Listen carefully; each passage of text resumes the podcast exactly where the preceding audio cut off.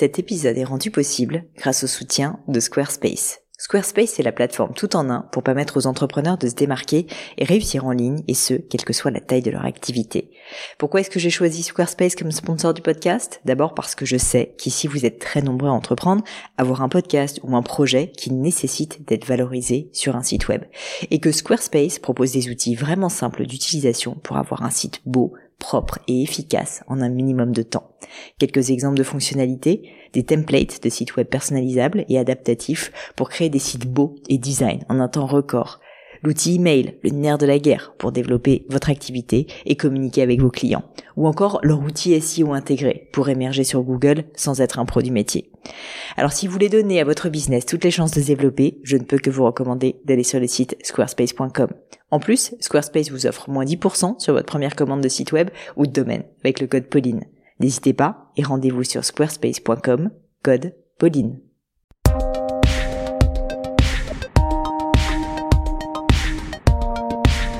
Hello, hello mes chers amis, ici Pauline Agneau et vous êtes sur le gratin. Comme à chaque fois avec le podcast, mon objectif est de vous faire découvrir ou redécouvrir une personnalité remarquable, une personnalité extraordinaire, mais aussi ses moments de doute, ses grandes décisions, ses réflexions, sa philosophie, afin de vous faire bénéficier de son expérience et de vous aider à devenir la meilleure version de vous-même.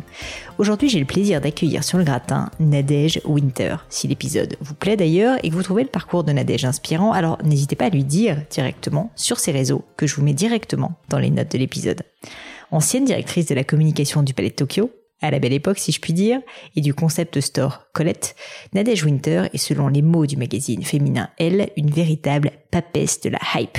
Alors vous allez me dire, ok Pauline, super, une nana qui arrive à sentir l'air du temps, génial. Non. Des tendances, Nadège ne les prédit pas, elle les fait. Et c'est d'ailleurs pour cela qu'elle travaille encore aujourd'hui avec de nombreuses marques comme Cartier ou Hermès ou encore Calvin Klein pour les aider dans leur communication. Dans cet épisode, on a naturellement parlé de créativité et de comment la cultiver, mais aussi de capacité à convaincre, de doute, d'expatriation, de reconversion, de storytelling, d'intuition ou encore de comment toujours, toujours se renouveler. Une conversation inspirante qui, je l'espère, vous fera réfléchir. Mais je ne vous en dis pas plus et laisse place à ma conversation avec Nadège Winter. Bonjour Nadège, bienvenue sur le gratin. Merci, bonjour Pauline. Ça me fait plaisir de vous avoir en plus en live de New York comme ça. C'est sympa, ça change. Ouais, avec un petit 8h30 du matin pour moi, mais... bah vous êtes euh, vous êtes fraîche comme la rose, Nadège. Voilà, Nadège, si ça vous va, euh, on discutait un tout petit peu avant de commencer euh, pour euh, les auditeurs. voilà, je, je, voulais vous le dire. Et vous m'avez dit pourquoi vous êtes parti à New York. Et je trouvais que c'était super chouette de commencer comme ça parce que finalement, ces grands changements de vie, c'est un peu ça aussi, je pense, qui plaît à l'audience du gratin, qui très souvent sont des personnes qui se posent pas mal de questions, qui sont assez curieux. Et je vous ai demandé, je vous repose la question du coup, pourquoi est-ce que vous êtes parti à New York? Pourquoi est-ce que euh, vous avez décidé, euh, alors que vous aviez fait toute votre carrière en France, enfin elle est très internationale hein, votre carrière, mais elle était basée majoritairement en France, pourquoi est-ce que vous avez fait ce grand saut? Donc comme je vous le disais en fait, c'est vrai que déjà New York c'est un grand, ça a toujours été un rêve et j'ai toujours eu euh, la sensation quand je venais à New York que mon cœur il battait à la vitesse de cette ville plus qu'à la vitesse de Paris en fait. Et donc euh, quand j'étais euh, à Paris consultante, j'ai toujours fait des allers-retours et j'ai toujours cherché un peu mollement mais à trouver des clients à New York et voilà bon ça ça se faisait pas mais c'était vraiment mon fantasme. Et euh, New York en fait est arrivé vraiment je l'ai enfin là pour le coup je l'ai pas cherché c'est vraiment quelqu'un que je connais bien qui m'a proposé un jour que j'étais à New York en mission pour un de mes clients, je la vois et elle me propose ce job que j'ai accepté, mais vraiment en cinq minutes au, au bout du, au bord d'une table, quoi. Et là, en fait, euh, évidemment, ça a été genre, mon cœur est battu à toute vitesse et, et, je me suis dit non mais ça y est quoi, genre mon rêve se réalise. Enfin. euh, donc ça a été euh, en fait quelques mois de réflexion euh, de peur et puis de réflexion parce qu'en fait j'ai une vie à Paris, euh, un mari, euh, une petite fille, des beaux enfants, toute une vie quoi, toute une histoire. Et en fait le choix il a été énorme parce que le choix ça a été de se dire bah je repars un peu à zéro parce qu'en fait entre guillemets j'accepte un job énorme euh, dans une dans une entreprise, dans une boîte américaine qui est Calvin Klein, alors que moi ça fait 12 ans que j'étais consultante. Donc ça veut dire que je dois professionnellement passer du consulting à, la, une, une, entreprise, quoi, être salarié dans une entreprise américaine. en plus, une langue que je parle que je parle, mais je suis pas non plus née aux États-Unis, donc voilà. Et et puis faire ce saut aussi avec ma fille sous le bras et mon mari qui reste à Paris parce qu'il a euh, son business, il est entrepreneur et, et donc il, il, fait, euh, il fera des allers-retours et aussi se séparer de mes beaux enfants, enfin de toute ma famille, mes amis, enfin voilà. Donc c'est un choix comme on fait quand on doit partir ailleurs. Mais là en plus, sachant que je pars un peu euh, plein, pleine de challenges dans les bras. Mais je crois qu'en fait, euh, ce que je disais tout à l'heure, c'est que quand New York frappe à la porte, bah, on est obligé de l'ouvrir la porte, et que là, j'ai j'ai pris conscience de la notion du, en fait, euh, pas du courage, mais de se dire que, en fait, voilà, pour avancer dans la vie et euh, évoluer, il fallait oser. Et il fallait un peu euh, dépasser ses peurs parce qu'une fois qu'on les dépasse, on grandit. Et, et j'avais besoin de ça et j'avais besoin d'apprendre encore. Et c'est pas que professionnel. Je pense que c'est aussi un travail personnel de femme aussi, de se dire même le fait de me retrouver un peu seule sans mon mari au quotidien, c'est aussi se redire mais qui je suis, euh, est-ce que je peux, mais des choses mais du quotidien. Euh, ouais, mais ça pose plein de questions. C'est voilà, c'est récupérer une carte, euh, un numéro de sécurité sociale, la banque, faire son quotidien seul dans un pays, une ville. Alors c'est l'Amérique, c'est New York, évidemment on connaît très bien, mais il y avait voilà, il y avait beaucoup de challenges et je crois que j'avais besoin de me de sortir un peu bah, de la fameuse zone de confort. Et j'ai appris énorme dans le process de la peur et du dépassement de la peur jusqu'au saut de l'ange et être concrètement dans l'autre pays et s'apercevoir qu'en 24 heures, j'avais l'impression d'être chez moi et que euh, et que en 24 heures, même dans, dans l'entreprise, chez Calvin Klein, j'avais l'impression d'avoir été euh, dans un contexte d'entreprise toute ma vie à manager des équipes et d'un seul coup, euh, effectivement, euh, on regarde derrière soi, on se dit mais pourquoi j'ai eu si peur au ventre pendant six mois? Heureusement que j'ai dit oui, quoi. Donc euh, voilà, c'était un peu long pour vous raconter pourquoi je suis venue. Ah non, non, mais vous savez, moi j'aime bien un peu de longueur, donc ça me fait plaisir. Non, mais c'est c'est drôle parce que je pense que c'est un challenge effectivement. Euh, c'est pas, euh, c'est New York, donc on se dit c'est balisé, mais en même temps euh, c'est une ville où tout le monde est anonyme, c'est immense, c'est un autre pays, et puis comme vous disiez, vous êtes toute seule. Enfin, c'est un tel changement de vie que je peux imaginer que ça faisait peur. Et du coup, vous, vous avez l'air de dire que ça s'est hyper bien passé et que vous avez appris plein de choses sur vous. Qu'est-ce que vous avez appris sur vous dans cette période? Ah là là, mais je pense que j'ai j'ai j'ai pris confiance encore en fait euh, sur euh, je pense que vraiment euh, j'ai fait tout un travail je pense toute ma vie sur euh, cette prise de confiance euh, cette, cette, conscience de la confiance etc alors que j'ai un parcours qui je pense fait preuve à chaque fois de pas de prise de risque mais bah si d'audace énormément ouais. On se dirait, c'est bien une personne qui a confiance, c'est Nadège Winter, quoi. voilà. Et c'est vrai que, et pourtant, je pense que j'ai pris peut-être tout le temps, en fait, euh, des risques d'un un parce que j'ai, euh, je pense que j'ai, j'ai mes tripes et mon intuition qui prédomine chez moi et donc j'avance euh, en, en m'écoutant beaucoup, en écoutant mon ventre et parce que je pense qu'en fait à chaque fois c'est une façon pour moi de me de, de, de me rassurer, de me rendre compte que finalement je ouais j'ai une force intérieure que enfin pas que moi en fait qu'on a la capacité vraiment de se surprendre et, de réussir euh, et de faire beaucoup de choses en osant. Donc en fait euh, je crois que ça m'a bah, ça m'a redonné en fait euh, cette confiance et cette prise de conscience que on avait on avait un potentiel énorme que je pouvais effectivement alors en plus professionnellement basculer du consulting de l'indépendance totale corporate et finalement, bah, il n'y avait pas d'enjeu, euh, plus que ça. Quoi. Quand on est construit avec un cerveau plus ou moins bien bien en place, euh, on comprend les enjeux euh, du management, de la responsabilité de la hiérarchie, des objectifs d'un gros groupe. Enfin voilà, et du coup, ça devient un jeu. Et en fait, je crois que j'ai, alors j'ai pris confiance et je pense que j'ai intégré l'idée aussi que finalement, faudrait, fallait être un peu plus léger. Les choses n'étaient pas si graves que ça et que euh, alors c'est encore une fois, hein, c'est un boulot de tous les jours, mais c'est euh, se rendre compte que finalement c'est c'est peut-être un jeu, savoir en fait euh, s'adapter comme un caméléon, de, de, de, de, profiter, de jouir de ce que on va découvrir et pas s'en faire des montagnes parce qu'en fait se faire des montagnes c'est s'arrêter et c'est c'est s'empêcher de vivre des expériences nouvelles quoi. Mais bon c'est facile à dire qu'à faire toujours. Ouais depuis 20 ans hein, donc c'est ce chemin là qui m'amène un peu à à comprendre un peu tout ça mais ouais voilà. C'est hyper intéressant et je vous remercie pour ces partages parce que je pense qu'il y a plein de personnes qui nous écoutent et moi-même hein, euh, qui, qui sommes dans ce cas en fait de parfois se mettre un peu des, des barrières euh, alors que alors qu'il suffit de franchir le cap et que finalement ça se passe bien et qu'on peut avoir peut-être un peu plus espoir dans la vie quoi tout simplement.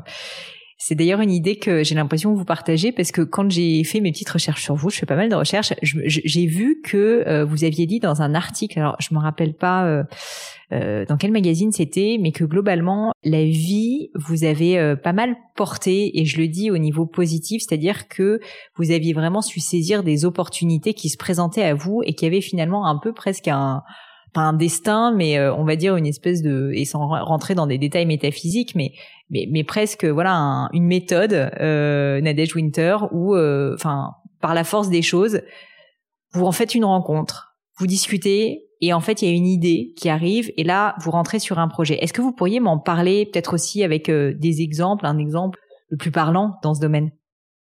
Je pense alors une méthode, j'aimerais bien la connaître mais en fait je me suis d'ailleurs un peu interrogée parce que j'ai on m'a on m'a quelquefois questionné vu que j'ai ce parcours atypique en fait. Et euh, je pense que vous en parlez aussi souvent dans le gratin mais euh, qui correspond peut-être à une réalité en fait euh, d'aujourd'hui et des, et des, carrières entre guillemets. Je sais pas si on peut employer ce mot aujourd'hui mais la verticalité en fait chez moi elle n'existe pas. C'est sûr que en fait c'est c'est encore une fois j'ai je pense que j'ai construit vraiment mon histoire sur de l'intuition, sur un, un ressenti vraiment très très fort de à des moments de me dire je suis plus à ma place, je sens qu'il faut que je bouge. Alors donc peu importe finalement euh, ce que je suis en train d'écrire parce que non, je suis pas en train de m'installer pendant 20 ans dans une société.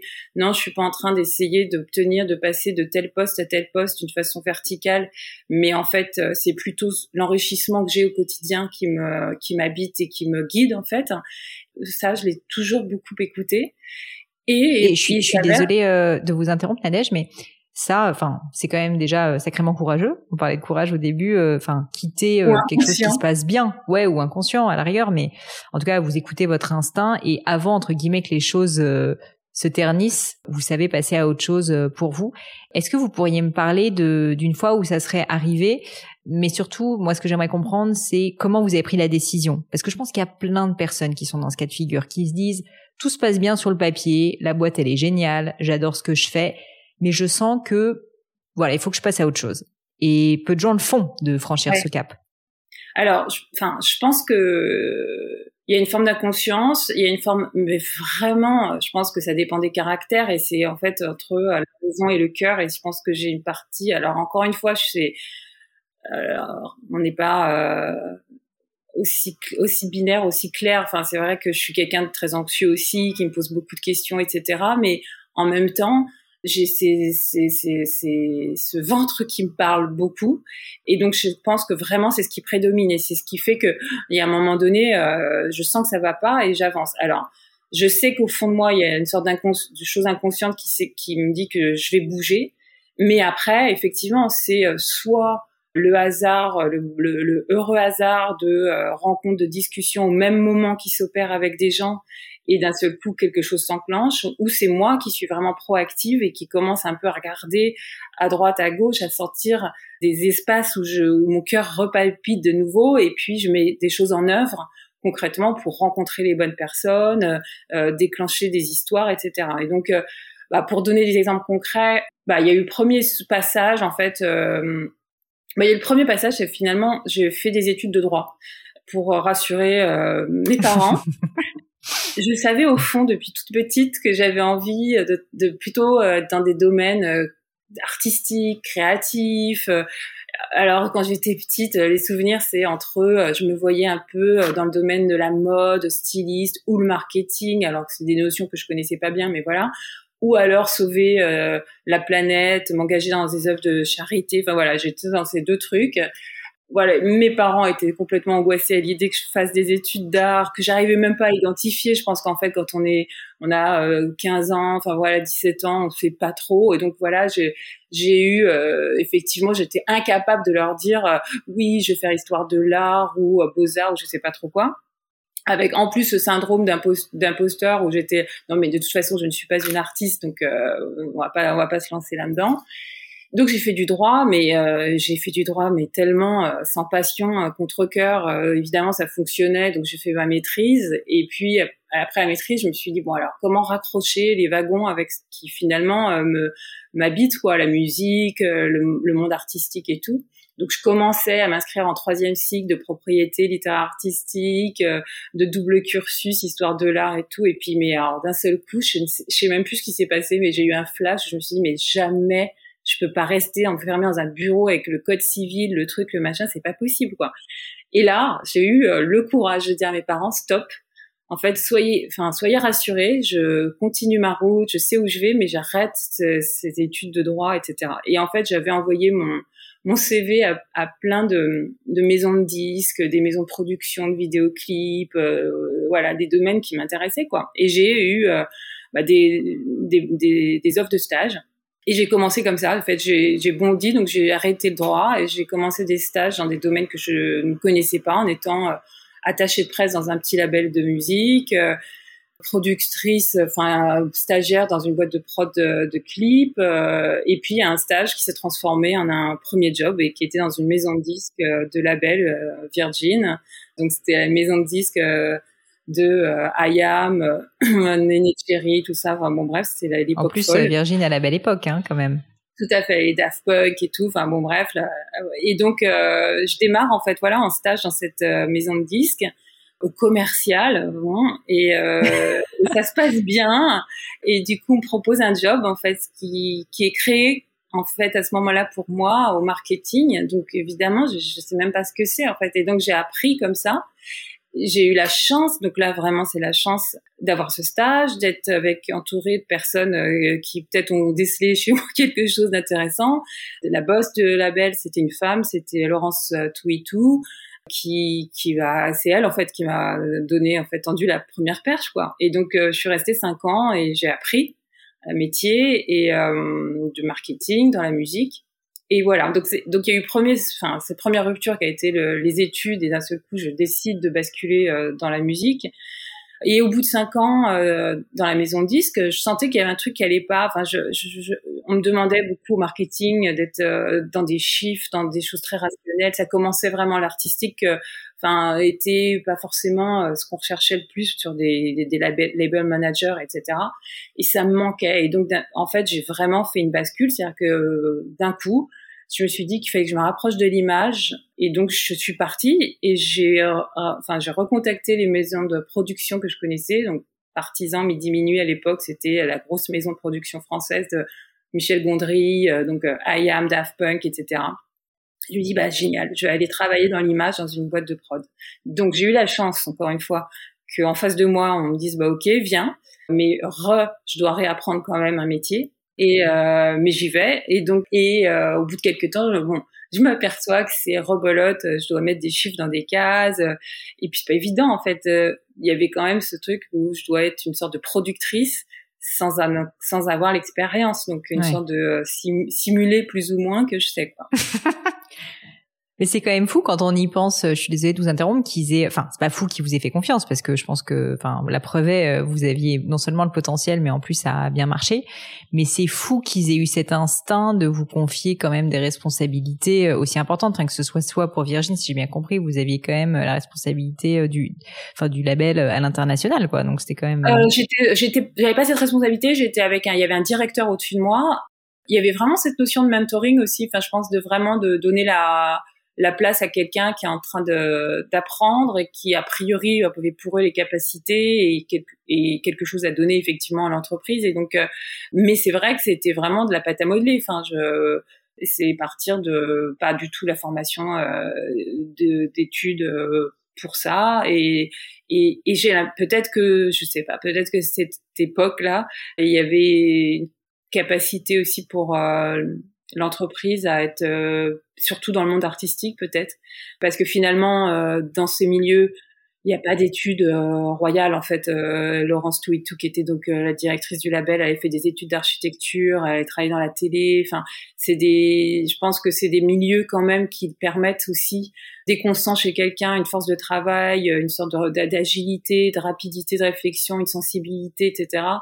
À ce moment-là, en, fait, je crois qu'on laisse, on laisse la chance, la possibilité à cette personnalité de s'exprimer. Donc, je pense que effectivement, dans un contexte euh, monde de, de, de, des assurances de la banque, euh, euh, enfin où il faut le CV, le CV fait plus foi alors que là, là en fait on fait appel au, au, vraiment au trip, à la personnalité des gens et à la sensibilité. Et après effectivement il faut c'est bingo quand on associe ça à une capacité de fabriquer de la stratégie, d'avoir euh, un objectif business, voilà. Mais mais c'est c'est pour ça, je pense qu'il y a il y a cette possibilité dans ces milieux. Et la prod, je pense que c'est euh, encore une fois, c'est aussi la rencontre avec des, des, des chefs d'entreprise quand même très malins. Lui, à ce moment-là, c'est se dire que je viens du monde de la musique qui sont finalement les clients des boîtes de prod de vidéo et que du coup j'ai un, un, accès aux maisons de disques pour euh, aller euh, présenter les réals, etc. Donc il y a tout ce truc qui se combine et tout ça fait du fait du sens. Mais c'est vrai que c'est c'est fou de se dire que voilà, je savais pas ce que c'était que produire un clip et que je me retrouvais. Alors j'étais pas en première ligne, j'avais en plus euh, ma meilleure amie qui était aussi là, etc. Donc il y avait tout un contexte qui faisait que c'était plutôt euh, ça pouvait bien se passer mais pour moi, il y avait quand même des moments, c'était dur de se dire, je repars, réapprendre, à pas forcément maîtriser, être sur une autoroute, euh, voilà, tranquille. Il faut quand même que je que je réapprenne, quoi. Et ben, au bout d'un an, euh, donc quand je, quand au bout d'un an dans la maison de production, je m'aperçois que bon, finalement, euh, l'artistique est pas forcément là au rendez-vous. Et à ce moment-là, donc, je rechance, j'entends parler de l'ouverture prochaine du Centre d'art Le Palais de Tokyo donc qui était euh, en préparation d'ouverture. On en parlait très très peu, je pense à l'époque, j'avais vu passer un article. Et surtout, je vois passer une annonce dans l'IB qui recherche la direction de communication du nouveau centre d'art contemporain, euh, le Palais de Tokyo, avec un profil qui est évidemment, mais alors pas du tout le mien, quoi, institution idéale, tout ça, bon bref. Oui, parce que c'est quand même, euh, enfin, c'est maintenant on connaît, donc à l'époque c'était naissant, mais c'est quand même une institution. Enfin, je veux dire là, on est carrément euh, dans, le, dans le public, la communication qui était derrière. Enfin, il y avait tout un truc et vraiment le descriptif, c'était pas moi.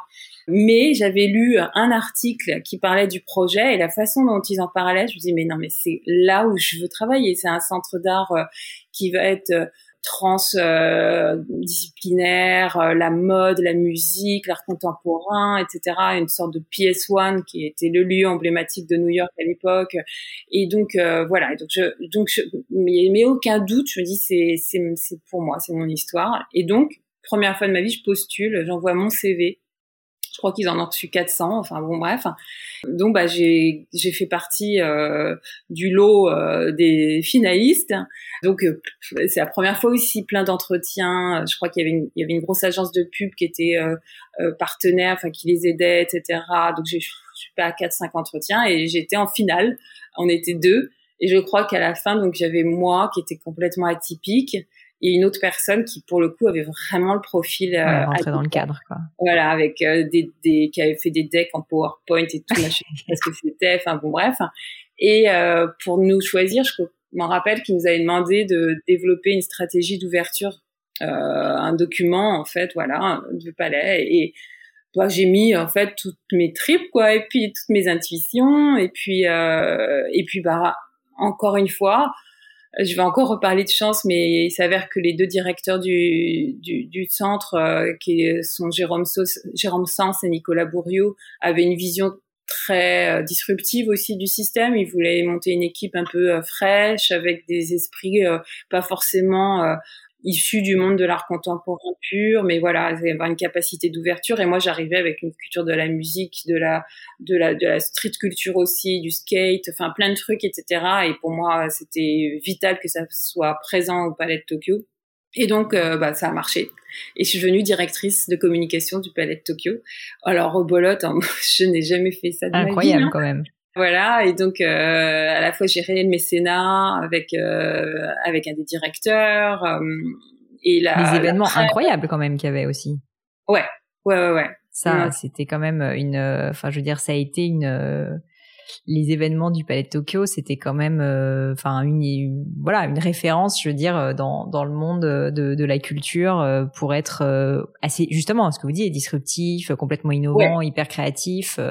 Tout à fait. Non, non, c'était le lieu à l'époque, donc c'est la préhistoire, hein, mais c'était le lieu vraiment où on se disait voilà, à Paris, c'était une époque en plus où Paris bougeait beaucoup. En fait, il y avait vraiment, c'était ça devenait un, un, vrai bouillon culturel en fait. Il se passait beaucoup de choses à Paris. Euh, le Palais de Tokyo était donc euh, vraiment aussi la symbolique de cette euh, renaissance, de cette modernité effectivement. donc l'art contemporain va croiser la musique, la mode, la fête, la nuit. Enfin, on voulait monter un club dans le Palais de Tokyo. Enfin, il y avait plein de choses.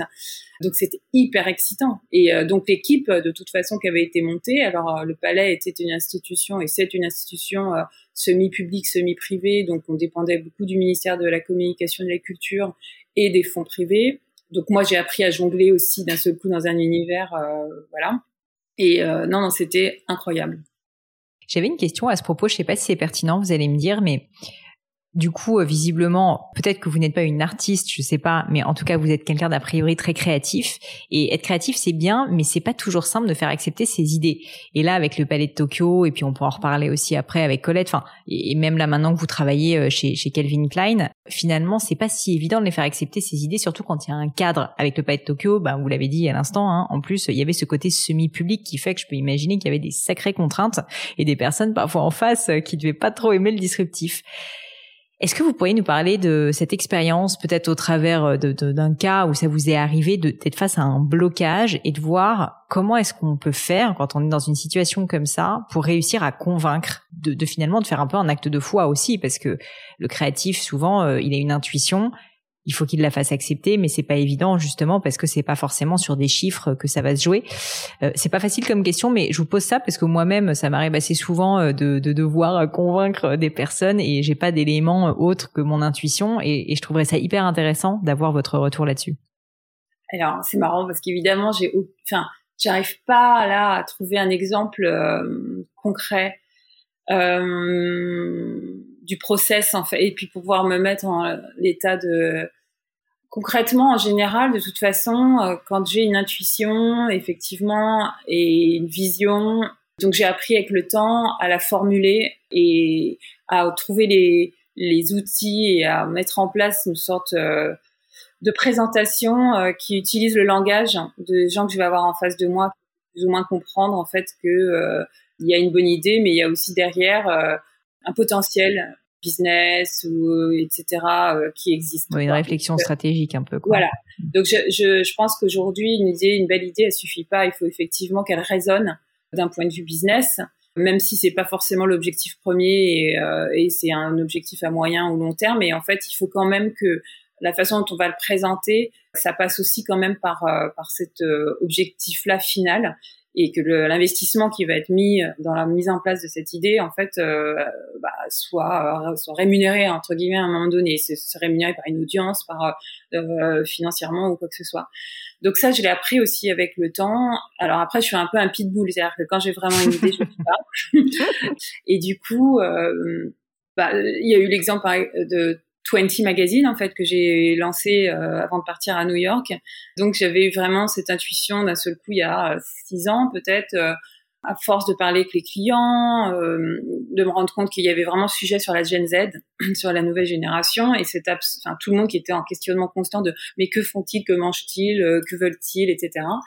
Et moi, j'adore aussi, en plus, j'ai toujours travaillé sur des projets de mise en avant du talent, de la relève, etc. Et là, je me dis, mais il faudrait développer un projet, une sorte de plateforme euh, digitale ou, euh, 360 euh, degrés, mais qui puisse euh, en fait donner la parole à cette génération plutôt que de s'interroger pendant des siècles sur ce qu'ils veulent et faire parler des, des experts de 40 ans sur cette génération. Autant aller à la source et, et, les voir. Et donc j'ai développé un deck avec ma vision et du coup alors moi je, je suis pas une marketeuse entre guillemets, hein, je suis plutôt une créative communicante, donc j'ai pas forcément tous les outils ni le langage euh, parfait, mais j'ai monté quand même un deck de plusieurs slides Et j'ai commencé à frapper à des portes grosse agence de communication à Paris, euh, gros groupe média, etc. Et puis euh, après, bah, j'ai eu la chance, encore une fois, sûrement, à un moment donné, de rencontrer euh, une personne qui est devenue mon associée, Delphine de Cancode, qui dirige l'agence, qui dirigeait l'agence Étoile Rouge. Et on s'était vu. Alors, on s'était envoyé, je lui avais envoyé un email un jour parce qu'on m'avait dit, faut que tu la rencontres, vous êtes pareil, vous avez des trucs à faire, etc. Et je lui avais envoyé un email, j'aimerais juste qu'on boive un café, qu'on se rencontre. Et elle m'avait donc répondu euh, immédiatement, me dit, mais j'adorerais, etc. Et donc on se voit, et au bout du, des 20 minutes de discussion ou de la demi-heure, euh, avant de partir, je, limite, je me lève et je dis, ah, au fait, j'ai un projet. Je vous, en, je vous, en, parle comme ça, euh, voilà. Et là, elle me dit, mais j'adore, je veux en être, quoi. et en fait, ça s'est fait comme ça. En fait, on a continué la discussion ensemble avec elle son expertise de chef d'entreprise, d'agence, de communication. On a repondu un deck et puis on a développé en fait une sorte de business model. On a ensemble cherché des associés, des partenaires pour mettre de l'argent qu'on n'a pas trouvé, mais on a lancé l'aventure et voilà. Donc je sais pas si ça répond à la question, mais c'est Enfin, en tout cas, quand on a une intuition forte, faut pas lâcher, mais il faut pas lâcher quoi. Enfin, moi, je pense qu'il y a vraiment ce sujet. Aujourd'hui encore, la à New York, je suis en train d'essayer de monter un projet de charité, enfin caritatif. Euh, j'avais déjà eu l'idée il y a deux ans, je l'avais laissé tomber, là ça remontait parce que je suis à New York. Bah, je suis dessus, je, je frappe aux portes, je, je lâche pas. Je, je, quand je sens qu'il y a quelqu'un qui va être en, aligné avec ma pensée, j'y vais. Et je, je pense que là, j'ai dû envoyer mon deck et parler à 54 personnes, quoi. Et je suis en train de parler avec euh, quelqu'un qui adore le projet et qui qui veut m'accompagner et qui et, qui est une personne euh, voilà qui a résonance très forte à New York euh, à la tête d'un gros média etc et donc je me dis bah voilà peut-être que ça fera pas le jour mais j'ai cette détermination cette conviction cette conviction et je je je je ouais, je lâche pas quoi. Donc je pense donc vous n'avez pas trouvé la personne euh, où vous lâchez pas quoi. Ouais, ouais. c'est non mais c'est c'est c'est beau c'est beau quoi. Enfin franchement c'est c'est assez euh, c'est assez riche de voir que finalement euh, on peut euh, avec une idée si on s'accroche et qu'on va frapper à X centaines de portes, ben on peut rendre son projet réel parce que parfois on peut pas faire les choses tout seul. Hein, et je pense que c'est un beau message d'espoir pour beaucoup de gens. J'aimerais parler, si ça vous va, Nadège, de Colette parce que quand même c'est là aussi un monument. Comment vous arrivez chez Colette? Alors, donc ça pareil, c'était au bout de deux ans au Palais de Tokyo je commençais à me dire que en fait les choses n'allaient pas assez vite pour moi parce que j'étais dans une j'étais dans, une institution encore une fois euh, semi-publique et privée avec beaucoup de contraintes de, de, pour obtenir pour avancer en fait. Ça n'a pas la, ça a pas la rapidité évidemment et l'agilité d'une entreprise euh, privée peut-être que j'avais fait aussi le plus beau moment, le plus beau morceau pour moi, en tout cas, euh, de, de, de, du palais, en tout cas, vraiment me concernant moi, c'était l'ouverture, de préparer l'ouverture, de faire l'ouverture, donc d'avoir ces deux ans. Donc peut-être que j'ai ce côté un peu enfant gâté, c'est-à-dire qu'à un moment donné, quand euh, mon jouet euh, me, me, ne me satisfait plus, bon, bah, je passe à autre chose. Donc j'étais dans le vraiment je sentais en fond de moi ça y est ça commence il faut que je cherche je réfléchis qu'est-ce que je vais faire? Donc je commençais à parler rebolote avec des maisons de disques euh, sur des projets de pour entrer en tant que directrice artistique image, donc un nouveau métier à l'intérieur des maisons de disques, etc. Mais bon, je me dis non, retourner en arrière, je sais pas. Bon, bref. Et à ce moment-là, Sarah euh, Andelman, qui est donc euh, l'acheteuse et la cofondatrice de Colette, que je connaissais un peu, on s'était parlé plusieurs fois. Enfin voilà, on, on s'appréciait mais on se connaissait pas plus que ça. Et elle m'appelle et elle me dit qu'est-ce que tu fais en ce moment? Parce que euh, je cherche euh, en fait son attaché de presse de l'époque, Victoire de Taillac, partait au bout de cinq ans. Donc Colette, le magasin avait cinq ans à ce moment-là, et elle cherchait une remplaçante, elle cherchait une nouvelle attachée de presse. Et euh, je dis mais moi je, je suis pas attachée de presse en fait. Euh, mais je lui dis, mais alors par contre, Colette, euh, évidemment, euh, j'ai des étoiles dans les yeux. Et je lui dis, mais oh, je, je, je rêverais de développer euh, une, une sorte de rôle de communication plus large parce que je pense qu'il y a tellement de choses à raconter, etc. Et en fait, la chance, c'est d'être face à quelqu'un qui développe un business dans une structure plutôt familiale, très petite, qui est une entrepreneuse qui en fait elle aussi écoute mais beaucoup ses guts, ses tripes et en fait euh, on s'est parlé. J'ai rencontré Colette, la maman qui était la cofondatrice. L'entretien, il a duré dix minutes.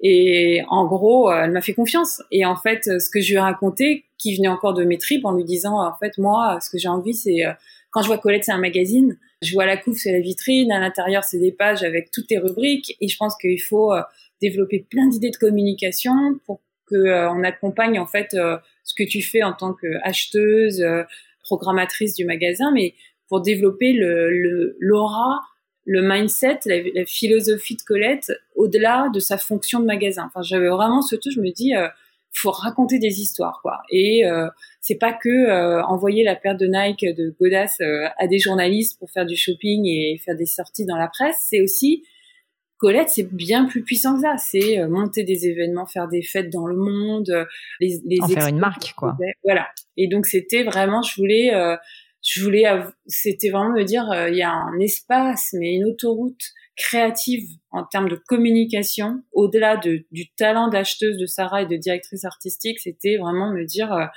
voilà, on peut rien, on peut inventer plein de choses. Et donc ça s'est fait comme ça. Et en fait, je suis restée 7 ou 8 ans à fabriquer en fait ce rôle de direction de communication entre guillemets qui par rapport à un rôle de direction de communication dans un gros groupe LVMH euh, n'a aucune résonance euh, c'est-à-dire qu'il n'y a pas de budget euh, c'est voilà. Euh, c'est de la débrouille mais avec ah, une notoriété pourtant énorme donc c'est voilà. c'est-à-dire que j'ai une, clé qui ouvre toutes les portes hein, la clé Colette et euh, et puis en face de ça, bah, des idées. J'allais voir, en gros, euh, c'était, euh, j'ai une idée, je vais voir Sarah, je dis tiens, tu voudrais pas qu'on fasse des fêtes euh, avec des cours de danse, des trucs, on ferait ça tous les mois, machin. Et puis il me dit bah ouais, ok, cool. Et donc là, la machine se met en route et c'est trouver les moyens, trouver l'argent pour le faire. Concrètement là, ça a été aller voir Nike, devenir, qui devient sponsor d'un événement régulier et ça génère c'était les Colette Dance Class à l'époque, ça a généré euh, évidemment et de la presse euh, et du, de la désirabilité et les gens en parlent encore aujourd'hui. Enfin, je sais qu'on rigole, etc. Mais voilà, c'est d'un seul coup, euh, ouais, c'était vraiment ce rôle de de storyteller, de de, communica de communicant. C'est une question qui me passionne, moi, le storytelling et de toute façon euh, général, le fait de raconter des histoires. Et du coup, je sais pas si c'est indiscret, hein, tu me dis, mais c'était quoi l'histoire que tu as voulu raconter avec Sarah chez Colette, pour Colette, quand t'es arrivé ou au fil des années Est-ce que tu pourrais nous dire, parce que je pense que parfois on parle de, de concepts, tu vois, comme le storytelling, euh, le marketing, mais pour les gens, ça reste assez flou. Du coup, c'est quoi une histoire? C'est quoi une bonne histoire? Bah, encore une fois, je pense que ce que j'ai vu moi dans Colette, c'était pas un magasin c'était euh, déjà c'est à part de là c'est que euh, pour moi c'est une, une boîte enfin une sorte de, voilà de réceptacle euh, de, de, de créatif d'inspiration de pour les gens en fait. Il y avait des, les gens venaient chez Colette des fois ils n'achetaient rien ils, regardaient c'est presque un musée quoi. Enfin pas un musée parce que c'est plus vivant mais c'était plus un centre d'art quoi. Ouais tu vois, tu feuillettes les magazines, tu regardes, tu sens les tendances, etc. Donc, donc c'était une sorte de, déjà pour moi, voilà, c'était, euh, je pense que je l'ai, je l'ai sorti de sa fonction, le magasin, en me disant, ouais, c'est un magazine. C'est donc on, va on va le feuilleter. Et puis j'étais tellement en admiration aussi, je pense, du travail de Colette de Sarah, qui avait vraiment cette idée et, qu'elle et qu'elle faisait de façon naturelle et qui de façon existait de facto. C'était euh, c'est à Paris, mais en fait il y a une résonance internationale. Donc comment faire aussi pour que euh, continuer euh, de, de, de, créer du désir et euh, finalement qu'il y ait de l'achat et des gens qui viennent du monde entier chez Colette quand Colette est juste rue Saint-Honoré puisque Colette refusait de s'installer ailleurs. Il y avait des on a monté des pop-up stores etc mais il y avait qu'un endroit. Et donc pour moi ça passe par la par des histoires de communication. Et du coup très sincèrement il y avait il y a pas eu de stratégie. C'était vraiment tout le temps enfin limite si je me réveille la nuit j'ai un flash mais vraiment, hein, c'est euh, et, et, qui est nourri par l'air du temps, qui est nourri parce que je bouffe tous les jours euh, d'inspiration. Mais euh, ça a été donc ces, soirées, ces Colette Dance Class, ça a été le magazine Le Colette d'un seul coup parce que alors là j'étais plutôt face à une problématique parce que Colette il y a 300 000 produits tous les jours qui arrivent une incapacité d'anticipation parce que c'était Colette et c'était Sarah aussi c'est elle achetait elle faisait, son travail d'acheteuse mais nous à la com on est au courant d'un dixième des trucs. Ou alors elle arrivait elle disait bah voilà pour la saison prochaine il y aura ça ça ça ça ça mais des trucs qui arrivaient tout le temps. Et en fait je me disais mais il faut qu'on rationalise parce qu'en fait euh, déjà soit on va saturer euh, les journalistes de nos infos, on va rater des moments importants, etc. Et donc j'ai essayé de structurer d'un seul coup. Je me dis mais si on montait un magazine, un trimestriel, dans lequel on arriverait déjà nous à nous forcer à récupérer de l'information et à distribuer aux journalistes pour qu'elles aient un peu d'anticipation sur ce qui arrive. Mais ce magazine, en fait, c'était pas juste un, une accumulation de communiqués de presse, je le voyais comme un vrai magazine. C'est-à-dire qu'en fait, du coup, avec Sarah, on a développé, euh, on, a fait une régie, on a acheté, on, a, on est allé voir de la, des marques pour euh, prendre de la, des pages de pub. c'est hyper malin. Ce truc. Et en fait, euh, on a chaque fois, chaque numéro, on allait chercher un graphiste, un, un, un, directeur artistique qui faisait la mise en page. Donc, c'est devenu une petite pièce un peu collector, en fait, de graphisme. Loïc Préjean euh, a travaillé aussi sur de l'écriture. avec moi, j'écrivais aussi. Enfin bon, bref, mais il y avait une patte et le magazine est devenu une sorte de petit rendez-vous euh, presque à, collectionner dans sa. c'est ça. Ouais, c'est devenu un produit presque de Colette, quoi. c'est ça qui est génial. Et donc euh, voilà, il y avait la fonction là, il y avait l'outil euh, de com, et il y avait aussi en fait, euh, bah, toujours. En fait, je suis chez Colette, je suis pas chez Walmart ou voilà, il faut que l'outil il résonne avec l'état d'esprit de Colette quoi. Donc c'était c'était ça tout le temps en fait, c'était euh, encore une fois, c'est une idée, une intuition, un contexte de business quand même tout le temps. En fait, euh, et je crois que c'est ça que j'aime en fait, c'est euh, marier la créativité et la fonction, l'utilité en fait, et, et les, les idées qui fonctionnent. Je crois, c'est celles-là, c'est celles qui d'un seul coup réunissent vraiment les deux le combo opérationnel et efficacité quoi. Et voilà, et là c'est face à un besoin, un vide ou un manque d'outils d'un seul coup euh, qu'on a développé ça. Et à l'époque, on a développé la newsletter aussi parce que le digital était quand même à l'état euh, zéro. Euh, Sarah a développé le site, moi j'ai développé la newsletter. Et voilà. Et donc oui, il y a eu tous ces tous ces outils qui partent d'un besoin peut-être et qui d'un seul coup trouvent une correspondance créative qui résonne aussi avec l'identité de la marque, quoi, l'ADN de la marque. Ouais, un alignement. Et dans ce genre de cas, tu es resté euh, assez longtemps quand même, 7-8 ans, si, si tu, ce que tu disais précédemment. Il y a une pression, je trouve quand même, enfin moi je m'imaginais qu'il y a une pression sur le renouvellement, sur le fait de devoir se renouveler, quoi, parce que c'est le lieu cool par excellence. Ouais. Et du coup, tu te dis comment tu fais pour euh, continuer à surpasser ce qui a été fait avant? C'est hyper dur. Est-ce que ça a été pour toi une, une, une pression justement au niveau de la communication?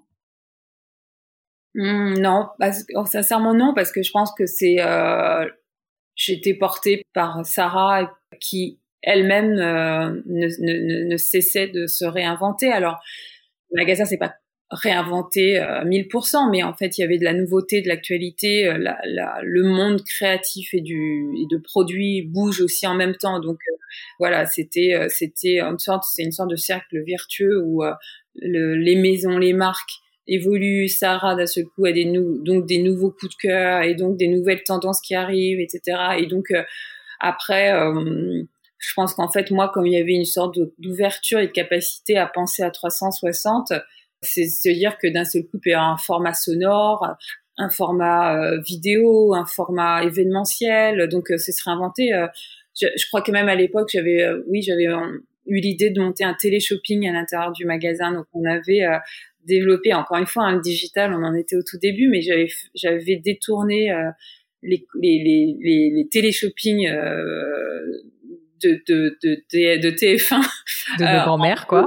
voilà en téléshopping euh, de Colette avec alors à l'époque j'avais appelé euh, Daphné Burki qui était encore toute toute jeune, euh, Thomas Lélu, euh, j'avais monté une équipe où elle, donc voilà, c'était mes acteurs euh, qui présentaient les produits et tout ça et, et l'idée c'était voilà, on va driver vers le e-com, vers le vers le e-commerce avec cette vidéo. Donc bref, donc tu vois, il y avait une capacité quand même de renouvellement. Mais bon, moi c'est vrai qu'au bout de 7 8 ans, bah déjà dans ma vie, j'étais en grand changement. Il y a eu un divorce et je pense que la, semaine du divorce, il y a eu euh, ma lettre de démission sur la table de, de Sarah parce que je crois que j'avais un besoin de changer beaucoup de choses. Alors moi aussi, euh, bon, grande faux folle. Enfin, Colette, euh, j'ai aussi à un moment donné, enfin très vite en fait, je suis assez boulimique d'activité et en fait j'ai eu j'écrivais des chroniques dans la presse je faisais des chroniques à la télé à un moment donné j'ai commencé à être DJ et puis, euh, j'ai eu ce truc où j'étais aussi hyper sensible au monde, euh, euh, à la sustainability, en fait, dans la mode. en fait, j'ai commencé, mais vraiment, donc ça, ça remonte à il y a 15 ans, à, à commencer à m'intéresser. Je voyais ce qui se passait aux États-Unis et tout ça. Et je me disais, mais il faut qu'on fasse des choses, c'est pas possible. Et donc, j'ai développé un blog à l'époque, à Green Kiss, euh, pour essayer de faire parler de toutes les initiatives euh, sustainable que je trouvais désirables parce que mon sujet c'était ça. Je me dis mais en fait, comment réussir à allier les deux quoi. Mais parce qu'à l'époque, alors encore pire qu'aujourd'hui, on est vraiment dans un monde où c'était le, pays du chanvre, euh, des tueries euh, genre au bout du rouleau quoi. Et donc je me dis mais non mais il y a des trucs géniaux qui se passent, il faut les mettre en avant. Chez Colette, j'avais monté une expo par rapport à ça. Enfin, j'en avais parlé avec Sarah. J'avais fait une ligne de t-shirts avec un copain en, éco, euh, recyclé, enfin bon bref. Et donc j'étais sur une, j'ouvrais en fait des espaces nouveaux. Et donc il y a eu un moment donné, j'ai dit non mais il faut en fait que je, j'ai besoin de prendre la parole toute seule. Donc avec un changement de vie personnelle euh, et puis d'un seul coup ce truc où je me dis j'ai, j'ai besoin de dire moi je, donc je vais, donc je pars et je monte euh, mon agence qui finalement n'est pas une agence, c'est moi en fait qui suis devenue consultante. Au début, je voulais faire un peu attaché de presse en même temps, mais j'ai en fait très vite arrêté et je suis devenue vraiment ce 360 créatif de com, tu vois, que je raconte avant chez Colette. Et en fait, les marques sont venues me chercher pour ça, et euh, de Reebok en passant euh, par euh, Burberry, Cartier et surtout Hermès, qui a été mon grand client pendant 5 à 6 ans. Et du coup, voilà, et, et cette possibilité d'être dans du storytelling euh, d'événements, digital, pop-up store, collaboration. J'ai même été même, tu vois, j'ai enfin, développé euh, la Yellow Boot pour Timberland euh, en mon nom signé, une capsule de bijoux pour la marque J'aime. Enfin, donc ce truc un peu vraiment à 360, quoi. Hmm. de prendre la parole en ton nom, quoi. En mon nom, en consulting. Donc en fait, j'ai toujours fait d'un ce coup quand je suis devenue indépendante, j'ai vraiment eu ce rôle de consultante, de murmurer à l'oreille des marques euh, sur des sujets à 360 de communication. Parfois, c'était que de l'écriture, hein, un ton de parole, etc. Et puis, en fait, toujours réserver de l'espace, mais de façon encore une fois spontanée, pour des projets perso. Parce que euh, tout le temps, j'ai eu des trucs d'un seul coup qu'une marque pour laquelle je bossais ne pouvait pas monter, mais que moi, je me disais, oh, j'ai envie de monter un événement à Paris où on va se retrouver tous le week-end. Bon, bref, donc c'est devenu Brunch Bazar à l'époque. Mais j'étais vraiment, alors en plus, j'étais enceinte et j'étais là, je veux pas faire partie des, des mamans avec que des mamans. Je veux, fabriquer un événement où on se retrouve tous et euh, donc euh, avec les valeurs du troc, euh, de la sustainability, etc. Et donc j'ai monté le Brunch Bazar qui était devenu un événement d'un week-end que j'ai tenu pendant quelques années, euh, un gros truc quoi, euh, qui, qui, qui s'est fini même au Palais de Tokyo euh, avec 10 000 personnes et tout ça, où vraiment c'était l'idée du pop-up store éphémère, du restaurant éphémère, des ateliers pour les enfants gratuits, pour les adultes, enfin un truc énorme avec un business model foireux, hein, donc j'ai perdu de l'argent, tout ça. Ah oui, je suis pas non plus un génie pour. Mais tu t'es éclaté. ouais ouais, mais c'était mais pareil, enfin tu vois. Alors après, euh, en plus aujourd'hui, euh, enfin depuis 12 ans, je suis euh, mariée avec quelqu'un qui est un entrepreneur aussi, qui du coup m'accompagne dans cette folie là parce que on est des preneurs de risques, lui encore plus que moi et tout ça. mais si tu veux, tu vois, brunch bazar, j'ai eu l'idée, j'ai l'idée de ce truc. Je me dis, je peux pas le faire toute seule. Enfin, option A, je développe un deck, je vais voir des marques, je trouve des sponsors Bon, ça va me prendre deux trois ans parce que on est en France et que les choses vont très lentement. Option B, je trouve euh, des partenaires en fait euh, de jeu qui sont en fait des gens à Paris que je connais, qui vont être bons dans des domaines dont j'ai besoin, c'est-à-dire euh, la fille qui va être bonne dans le, le, le, côté enfant parce que je voulais monter des ateliers, euh, quelqu'un qui va être plus sur la mode parce que je voulais monter des stands bah, de revente euh, second hand, etc.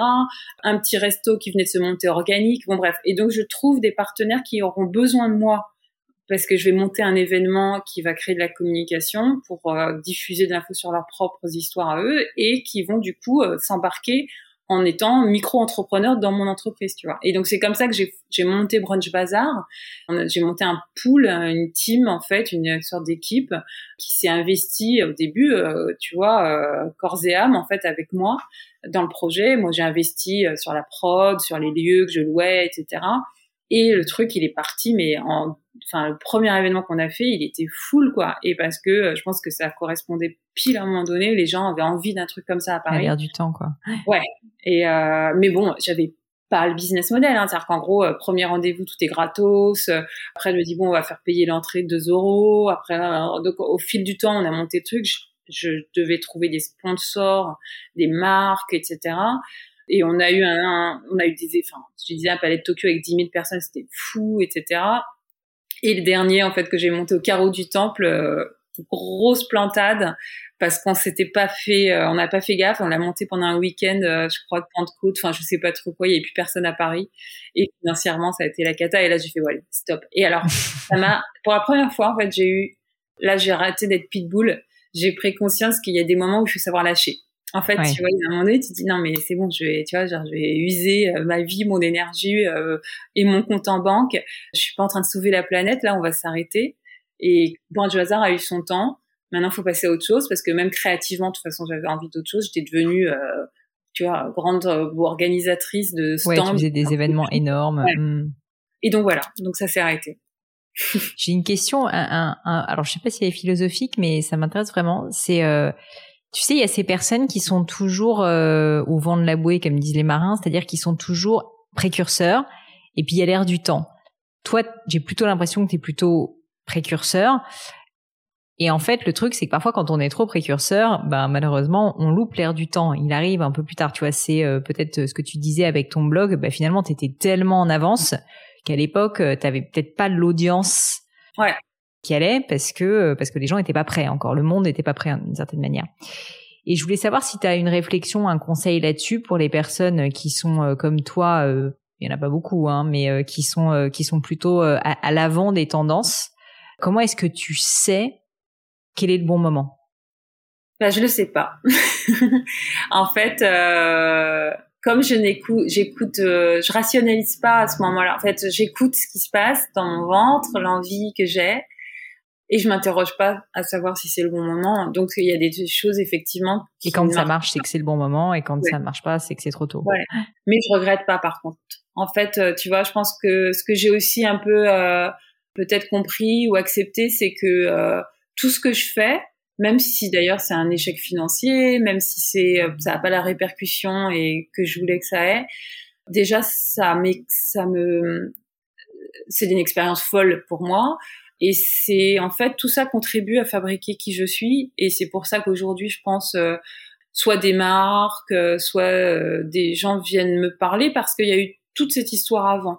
Et, et je pense quand même que pas mal des projets, s'ils n'ont pas été des, des, des grands succès commerciaux, financiers, sont été quand même des, on fait un peu parler d'eux, tu vois, et on mmh. raisonnait en fait à ce moment-là culturellement, ou alors, euh, je sais pas, en tout cas, euh, encore une fois, dans mes rendez-vous avec des clients, avec des marques, pendant longtemps, on m'a parlé de Brunch Bazaar, on m'a parlé de et de 20 ou de parce que euh, parce que ça a résonné à un moment donné. Donc je me dis que finalement, en tout cas, dans, quand on quand on fait des choses, en fait, faut L'objectif final, euh, évidemment, c'est qu'à un moment donné, il faut qu'il y ait une convergence parce qu'il faut en vivre, donc il faut qu'il y ait à un, moment donné un projet qui se transforme en succès, mais financier. Mais euh, tout ça, en tout cas, ça, écrit ton histoire de marque. Ah, ça écrit mon histoire de marque à moi, Nadège Winter peut-être, tu vois. Et euh, donc il n'y a pas de regret du tout.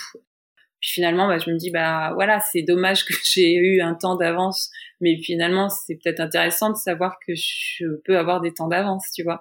Et puis en plus, je pense qu'aujourd'hui, les choses vont beaucoup plus vite. Donc on est presque toujours un peu en, finalement en retard, quoi.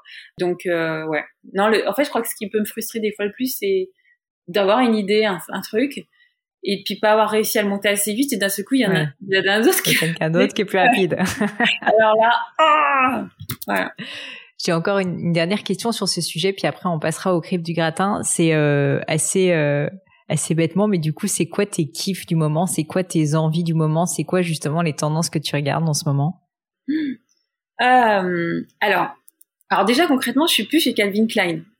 Ah. ah, je savais pas, tu vois, j'apprends quelque chose. Ouais, j'ai fait un an. Alors oh, bon, le Covid, la, la Covid euh, n'a pas facilité les choses. Euh, et donc, euh, c'est une sorte de départ, on va dire, euh, mutuel euh, de séparation. Dans bah, Bosser à distance dans un nouveau pays, nanana, ça doit pas être évident, quoi. Ouais, en fait, bon, en plus, tu sais, c'est c'est des maisons en fait américaines iconiques qui sont finalement quand tu arrives aux États-Unis, c'est c'est du business de masse en fait, tu vois. Enfin moi j'avais naïvement aussi quand même ce regard sur une marque qui en plus avait fait rentrer à l'époque Ralph Simmons, etc.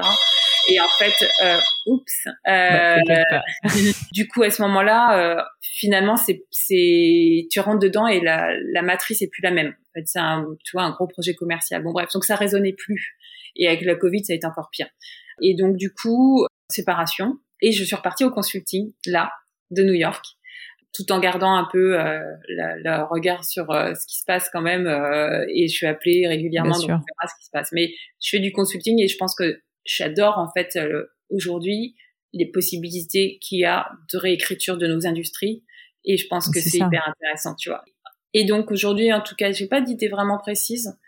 Je pense que je vais dire ce que tout le monde dit aujourd'hui. En fait, tu vois, on est dans des vrais sujets de curation, dans des vrais sujets de euh, communauté du local. La sustainability, c'est un, point, mais c'est surtout en fait, ça, ça coup, euh, ouais, euh, réfléchir à des projets où le, le, point de vue, le choix, euh, la curation vont être déterminants. On et, revient finalement euh, un peu à de l'artistique, quoi. Ouais, et de l'art et ouais de l'artistique et ouais et du des vrais des vrais choix en fait je pense que les marques il va il y a vraiment cette transformation du global au local et d'offrir aux consommateurs euh, vraiment ce qui était une réalité une tendance mais qui est encore plus déterminante quelque chose qui dépasse la fonction de produit et donc ce storytelling sur en fait offrir euh, des, des, histoires qui se consomment autrement que dans que dans de l'achat. Donc euh, mais mais c'est c'est une banalité de dire ça, tu vois, ça existe depuis toujours, mais je pense que là il va, y, enfin il y a des vrais vrais sujets d'expérientiel qu'il va falloir inventer, réinventer, voilà, et puis tous les formats euh, de de, vente en fait. Euh, online, euh, tout ce qui peut se développer avec les réseaux sociaux, les formats nouveaux. Enfin voilà, c'est il y a vachement de choses ouais hyper intéressantes à craquer. Mais il y a c'est vrai que là d'un seul coup il y a une sorte de c'est très bruyant. Il y a beaucoup beaucoup beaucoup beaucoup beaucoup de choses et donc c'est effectivement essayer de faire du nettoyage pour faire émerger qu'on appelle l'authenticité, enfin je sais pas, une vérité, quelque chose de plus précieux que ça. Donc c'est un peu compliqué, mais c'est c'est euh, mais je trouve ça hyper hyper intéressant là, en ce moment. Bah, écoute Nadège, si tu l'acceptes, du coup je mettrai euh, tes contacts dans les liens du podcast, comme ça si jamais euh, les personnes qui nous écoutent, il y a pas mal quand même de, de dirigeants d'entreprise, de marketeurs, euh, beaucoup beaucoup de gens qui bossent dans des grosses boîtes hein, qui écoutent le gratin, donc peut-être que ils voudront faire appel à tes services, même si ma communauté à New York est encore euh, naissante. je travaille avec Paris. Là je travaille avec une grande ah bah, marque de luxe Paris. Pour terminer, j'aime bien poser quelques questions, tu sais, un peu perso. Il y en a une que j'aime bien parce que je trouve qu'elle euh, elle apporte toujours beaucoup. C'est est-ce que tu as vécu un échec qui est un peu ton échec préféré si tu veux, l'échec qui t'a le plus appris, un moment difficile hein, si c'est pas forcément un échec, mais une période dont tu pourrais me parler et surtout ce que tu en as tiré comme enseignement? Alors évidemment, je veux dire comme tout le monde, j'en ai eu plein, mais j'ai jamais vraiment. C'est étrange. Je n'ai jamais vraiment eu la sensation que c'était des échecs. Tu vois, je pense que j'ai des moments euh, de doute. Euh, là même le fait, euh, tu vois, d'avoir euh, quitté Calvin Klein euh, au bout d'un an, même si c'est au fond de, au fond de moi très sincèrement, j'ai d'un seul coup senti que j'étais malheureuse et qu'il fallait que ça s'arrête et que je préférais prendre le risque d'être dans une situation d'indépendance, même dans ce contexte aujourd'hui de crise mais il y a quand même un petit bout de moi qui est genre euh, j'ai pas fait le temps que je voulais faire quoi tu vois. Et donc euh, puis je genre ouais je pars à New York et puis finalement c'est euh, il se passe pas exactement ce que je voudrais qu'il se passe. Mais en fait tout ce que je vis qui a peut ressembler à un échec je le vis comme une sorte euh, d'épreuve ou de, de petit bout de chemin qui me fait grandir. C'est une expérience nouvelle quoi. Donc donc il y a quand même ce coup là à New York qui est un peu dur aussi, tu vois là. Mais en même temps, encore c'est comme tous les tu vois les coups durs entre guillemets, un divorce, une un projet qui s'arrête, enfin bon. Déjà, je suis hyper fataliste, je me dis les choses n'arrivent pas par hasard. Je pense que par exemple New York, c'est l'opportunité mais vraiment déjà une chance de folie, ça fait quelques mois que je passe beaucoup de temps à lire, à écouter les podcasts, etc., à me nourrir de plein plein de choses, à renouer euh, du coup des contacts et là de collaborer avec une très belle marque en France et euh, et du coup euh, oui en fait tous ces moments de pause ou, de changement pour moi c'est juste des moments euh, de qui, qui sont des moments restructurants. Et je pense qu'effectivement il y a une phrase d'ailleurs que j'ai retenue il y a pas très longtemps je vais faire un peu même philo mais c'est Socrate qui disait je crois que la, la chute n'est pas un échec. L'échec, c'est en fait de rester là où on est tombé. Et c'est, tu vois, c'est ça, c'est vraiment cette idée de dire que, en fait, euh, il faut être dans le mouvement et qu'en fait, euh, ce que j'ai dit, je crois, au tout début, c'est que l'audace ou euh, oser, malgré les peurs qui nous tiraillent le bide, en fait, c'est ça qui te fait avancer. Et donc, il y a, y a, y a, y a pas d'échec à partir du moment où tu te relèves, tu sais, et tu peux, tu as cette capacité et tu, tu vraiment au fond de toi, tu vas chercher quelque chose qui te dit non mais tout ça a du sens et en fait euh, ça me permet de d'avancer, de grandir encore et d'aller chercher la lumière un peu ailleurs quoi. Donc euh, voilà. Tu vois, j'avais une euh, question qui est est-ce qu'il y a une maxime ou des mots de sagesse que tu aimerais partager avec nous? Là déjà celle que tu m'as celle que tu m'as citée, elle est elle est vraiment hyper intéressante quoi. Une autre question, c'est s'il y avait quelque chose à refaire dans ta vie, ta carrière, ta vie perso, ce que tu veux, qu'est-ce que tu referais différemment? Alors, euh, dans l'écriture, dans le chemin, je crois que finalement, euh, tu vois, je suis hyper satisfaite, hyper heureuse, effectivement, hyper fière de tous les chemins que j'ai croisés, de tout ce que j'ai construit. Après, alors, est-ce que j'aurais voulu euh, peut-être, je sais pas, être plus, être plus mais ça, ça, je pense que c'est impossible, mais être plus sûr de moi à 15, 17 ans et euh, partir plus vite dans le monde créatif. Enfin, tu vois. Et parce que j'ai toujours cette frustration de me dire, non, mais au fond de moi, voilà, je voudrais écrire, je voudrais euh, être une artiste. Il est encore temps, Nadège. Oui, mais oui. du Covid. Mais oui, Alors là, il y a une sorte de petite résistance. Je ne sais pas, il va falloir que je reparle avec moi-même, mais. et après, alors non, après dans ce monde euh, de d'ultra marketing de soi, des fois, je me dis, oh, j'ai jamais vraiment joué la carte de la de l'auto-marketing, euh, de, euh, tu sais, me hmm. mettre, euh, de, de voilà, me mettre en avant. Ouais, il est presque, en fait, arrivé par, enfin, je veux dire, par, pas par défaut, c'est pas le bon mot, mais tu vois, c'est-à-dire organique. toi, quoi, de manière complètement organique. Non, mais c'est ça, c'est-à-dire que Ouais, ouais, ouais. Et tu vois, et dans ce dans ce monde où voilà, tu, je sais pas, tu sautes en l'air et là tu deviens déjà une influenceuse à 3 millions de vues. Enfin je me dis bon peut-être que j'aurais dû peut-être que euh, tu vois mais mais c'est pour nourrir un ego et puis et puis peut-être générer plus de business.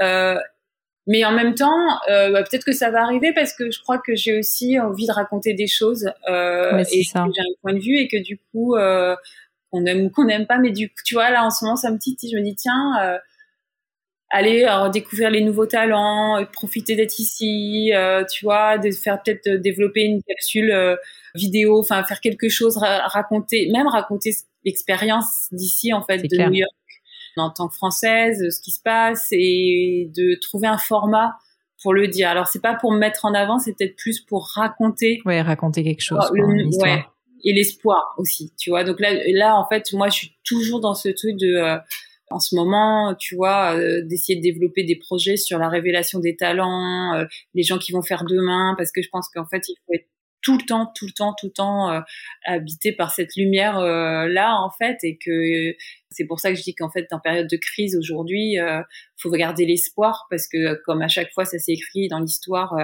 il y a un renouvellement qui va se faire, c'est certain, et c'est nourri par des gens, par l'énergie en fait, nos énergies, et il faut pas lâcher quoi. Mais c'est pas pour autant qu'il y a des jours qui sont plus difficiles que d'autres. C'est clair. Et ma dernière question, c'est est-ce qu'il y a un livre ou des livres qui t'ont particulièrement marqué et surtout que tu aimerais euh, recommander autour de toi? Parce que ils ont été euh, des livres un peu fondamentaux, tu vois, euh, pour toi dans ta vie, dans, dans ta carrière Alors, en réfléchissant, je me dis qu'il y, y, y, a un livre qui est un peu une sorte de livre qui est plutôt pour, pour les, les gens éveiller la créativité ou euh, enfin en tout cas euh, qui a été qui est, une sorte de petite euh, petite bible rigolote. C'est les sacrés conseils de George Lois qui est en fait un directeur artistique et un qui est toujours vivant d'ailleurs, mais il doit avoir 85 ans, qui a été le directeur artistique de Esquire magazine. Ah ouais. Tu vois, et euh, tu te rappelles, je sais pas, ces mythiques découves avec Marilyn Monroe, ouais tu sais euh, voilà euh, bon et il a fait donc un petit bouquin qui sont euh, les je sais plus 50 bons conseils pour être un bon créatif mais avec ah, beaucoup d'humour etc donc c'est le genre de petit bouquin que j'aime bien parce qu'il y a toujours des citations qui tiennent en, éveil après dans des bouquins parce que je pensais à des bouquins plus de construction enfin de soi etc et toujours sur ces notions de créativité où la puiser, etc. Et en fait, euh, il y a une femme que j'adore qui est Elizabeth Gilbert.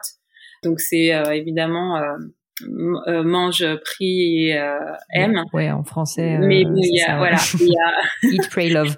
Exactement. Et il y a l'autre livre qu'elle a écrit, je crois, il y a pas très longtemps, Big Magic, et où elle décrypte vraiment en fait la l'instinct créatif et le dépassement de ses peurs, etc dans le même type de bouquin en fait aussi qui te permet de comprendre euh, que finalement c'est pas forcément euh, tout s'arrête pas à tes capacités mais en fait ça, ça tout, tout dépend aussi de ton mindset. Bah, c'est le mindset de Carol Dweck sur qui fait la différence entre le fixed mindset et le growth mindset et ça c'est super intéressant je trouve aussi sur euh, la capacité en fait selon la façon dont tu regardes le monde et ce qui t'arrive d'être plutôt dans le grandissement, l'évolution, le changement, plutôt que d'être figé et contraint par les par les, les lois en fait extérieures, etc. Et après, s'il y a un livre euh, d'auteur, euh, c'est parce que je regardais notamment euh, un documentaire sur elle il y a pas très longtemps sur Netflix, c'est John Didion, l'année de la pensée magique. Ah ça je connais pas. Qui est une auteure américaine fabuleuse et donc qui, qui est un, un livre qu'elle a écrit à la mort de son mari, de sa fille, euh, qui ont eu lieu euh, carrément la même année. Et en fait, euh, je pense que c'est un des bouquins sur alors ça se couche bascule dans un autre sujet, hein, mais sur le deuil, sur mais l'apprentissage de la vie finalement et la capacité à tu vois à avancer et, et qui est un, un, livre assez fabuleux. Alors peut-être pour finir aussi, parce que je suis aux États-Unis, je voulais quand même parler d'un bouquin sur l'Amérique. C'est un auteur, mais que tu connais toi évidemment, je m'imagine très bien, Jim Harrison.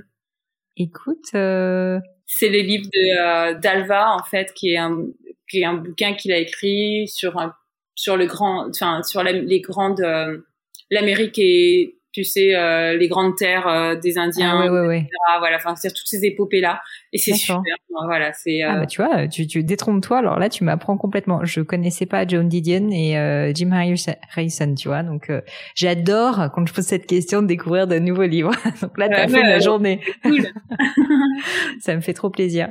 Nadège, merci pour ton temps. Merci de t'être levé tôt pour moi. C'est c'est c'est absolument adorable. Si on veut te retrouver, même si je sais que tu pour l'instant, euh, tu, tu n'as pas encore décidé de franchir le cap euh, de l'auto-promo, mais néanmoins, si on veut se retrouver, si on veut te contacter, si on veut te poser des questions ou juste te suivre, euh, est-ce qu'il y a un endroit que tu nous recommandes pour le faire?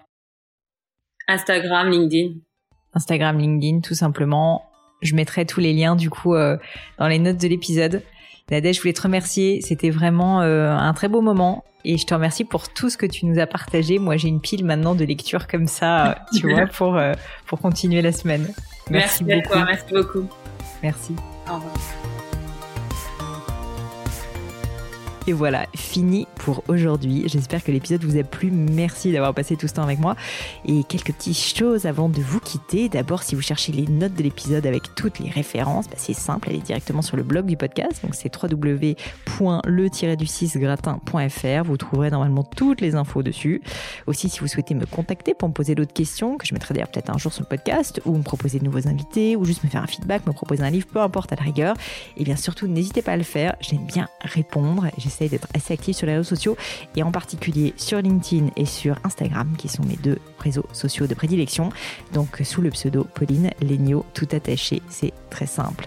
Dernière chose, un truc qui compte énormément pour moi, et je sais que c'est pénible à faire, mais vraiment ça compte, c'est si vous me laissez une note 5 étoiles ou que vous parlez du podcast autour de vous ou que vous mettez un avis. Et la note 5 étoiles, c'est en particulier sur Apple Podcast, sur iTunes.